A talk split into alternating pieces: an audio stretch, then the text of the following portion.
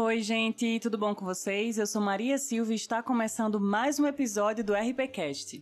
No episódio anterior eu falei com vocês sobre Dia da Mulher e o papel do Relações Públicas em comunicar e pensar nas estratégias de comunicação nessas datas comemorativas.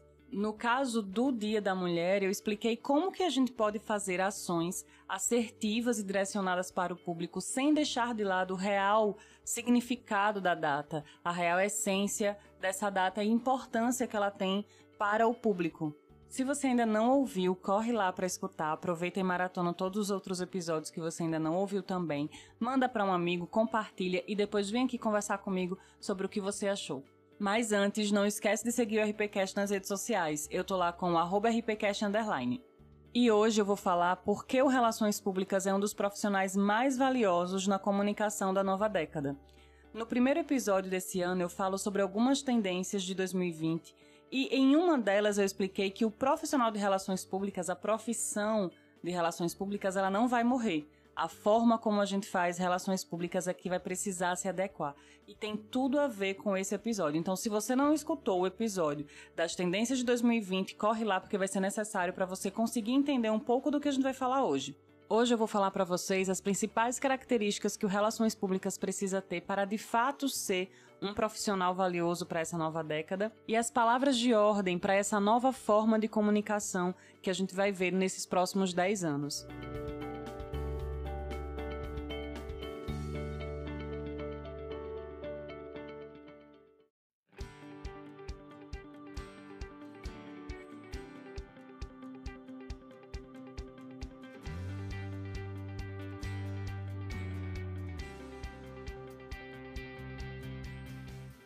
Característica número 1, um, visão 360. Eu falo isso para vocês em quase todos os episódios, né?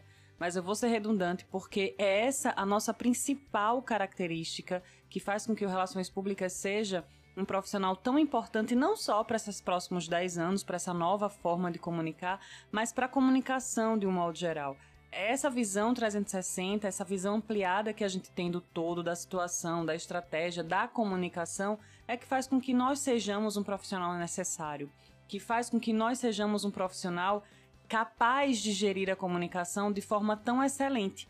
Não se martirizem por talvez não ter esse essa característica tão apurada ainda, principalmente quando a gente está no início da faculdade, é algo constante, inclusive para profissionais que já estão no mercado é um, uma atividade, é um exercício diário, constante, para que a gente vá sempre afinando e exercendo essa, essa visão esmiuçada da situação.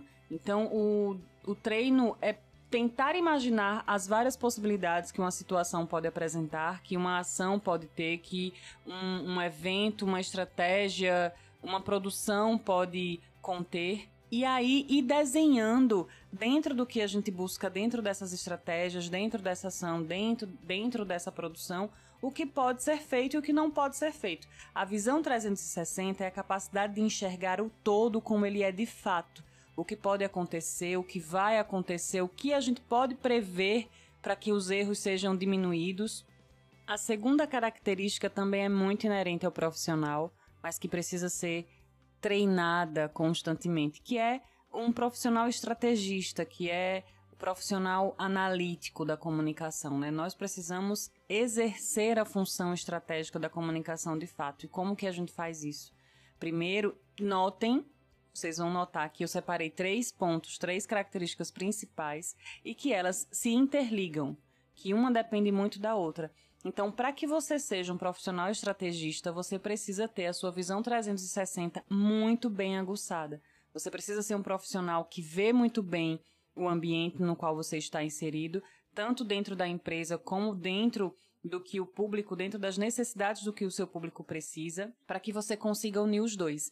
Então, a visão 360 faz com que você seja um profissional estrategista um depende muito do outro, porque depois que a gente tem uma visão macro do que a gente precisa fazer, a gente entra em ação e começa a criar as estratégias para alcançar aqueles objetivos que a gente visualizou lá na visão 360.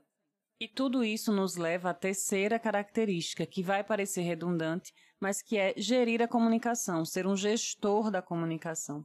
o próprio Relações Públicas, como essência da sua profissão, já é um gestor estratégico da comunicação. Isso é a função principal do Relações Públicas.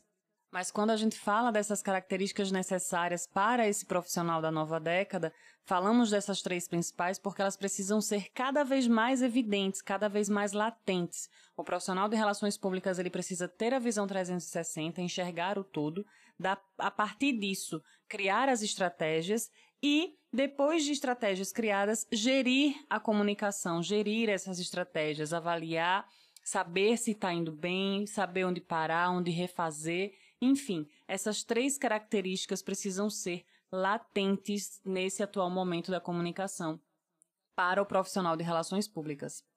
Um exercício que pode nos ajudar a entender a importância dessas três características dentro do tempo atual da comunicação é ter clareza do processo de relações públicas de forma resumida, que é enxergar o todo através da visão 360, criar através de uma visão estrategista, de uma característica estrategista da comunicação, avaliar e gerir a comunicação como um todo. Então, a gente visualiza o ambiente onde estamos inseridos, onde a marca que a gente gerencia está inserida, avalia o público que ela precisa comunicar, cria as estratégias para comunicar para esse público, avalia e gere essas estratégias. Então, percebam que o processo, resumidamente, faz com que essas três características sejam as principais para esse novo momento.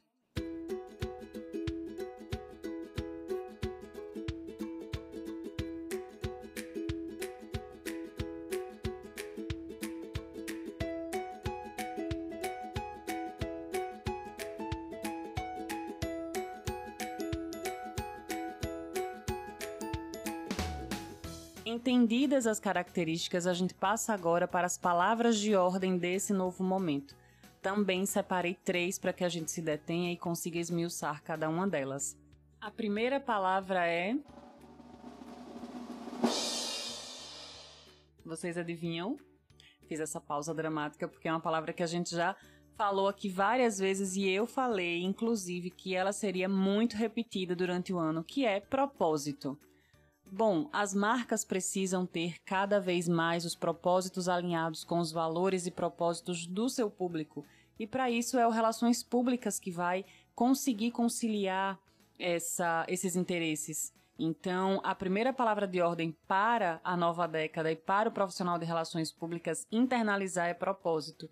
Então, todos os episódios que vocês vão ouvir a partir de agora, o que vocês já ouviram, vai ter sim propósito alinhado com aquilo que é o objetivo principal da marca e entendam por propósito aquilo que o público de interesse identifica na marca que é semelhante a ele. Então ele precisa entender que aquela marca está sim se preocupando com o meio ambiente, com as questões sociais, com as questões que são é, de interesse dele.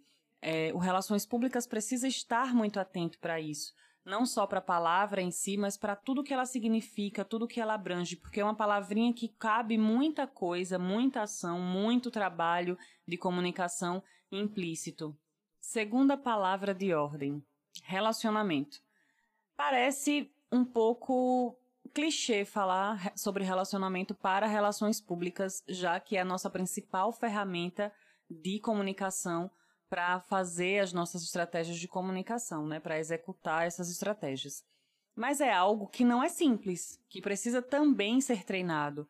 Saber se relacionar com todos os públicos da marca da qual você trabalha é muito complicado, principalmente no momento que estamos vivendo, em que os públicos eles exigem cada vez mais, eles querem o tempo inteiro, de uma forma constante, receber da marca inputs que sejam aquilo que está dentro da cabeça dele, dentro das necessidades que ele estabeleceu como necessárias de fato, como prioridades de fato.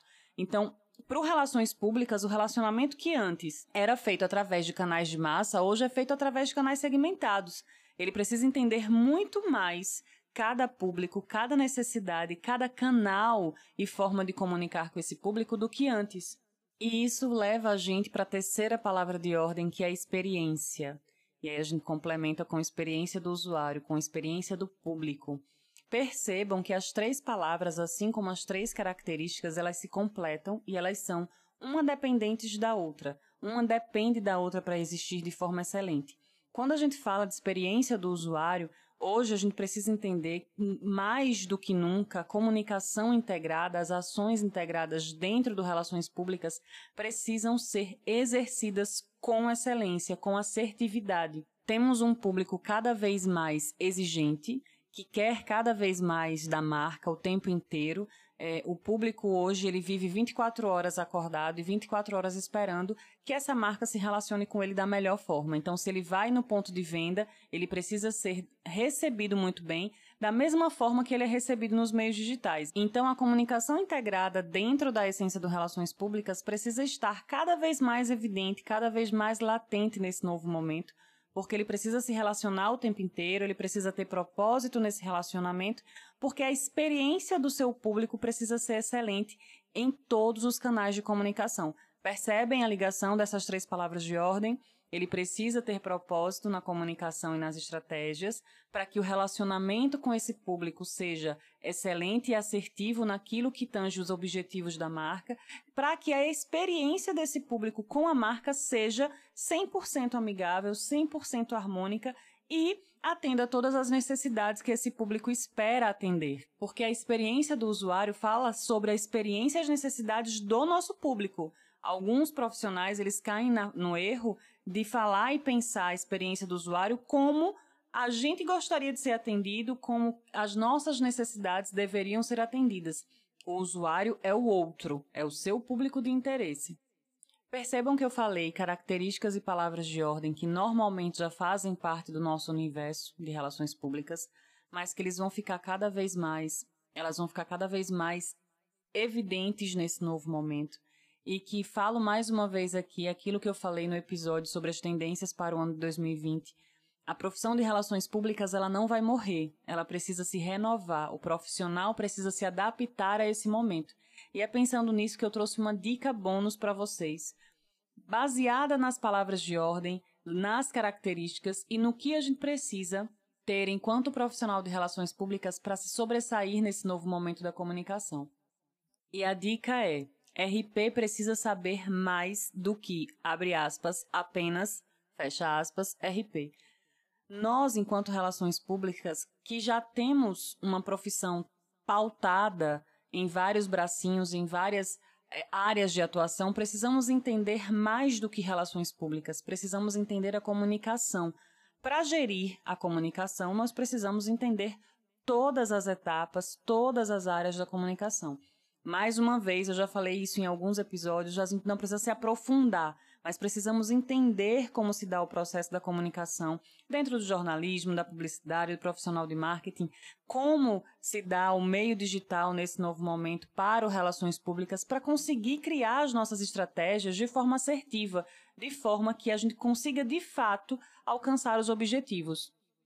Então, para esse momento novo da comunicação, a gente precisa ir além além do, do que a academia nos mostra, além do que a gente entende por ser relações públicas, entender todos esses novos processos da comunicação, essas novas tecnologias que influenciam diretamente na nossa forma de comunicar, porque enquanto gestores da comunicação, precisamos estar totalmente atualizados nas mudanças que esses canais estão sofrendo.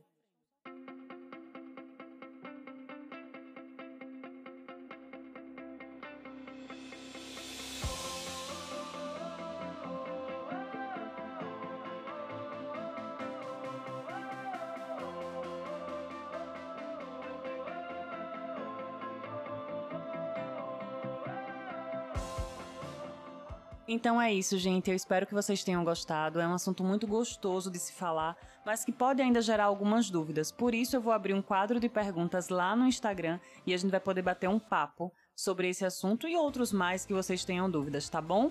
Eu espero vocês na próxima semana e a gente se ouve por aqui.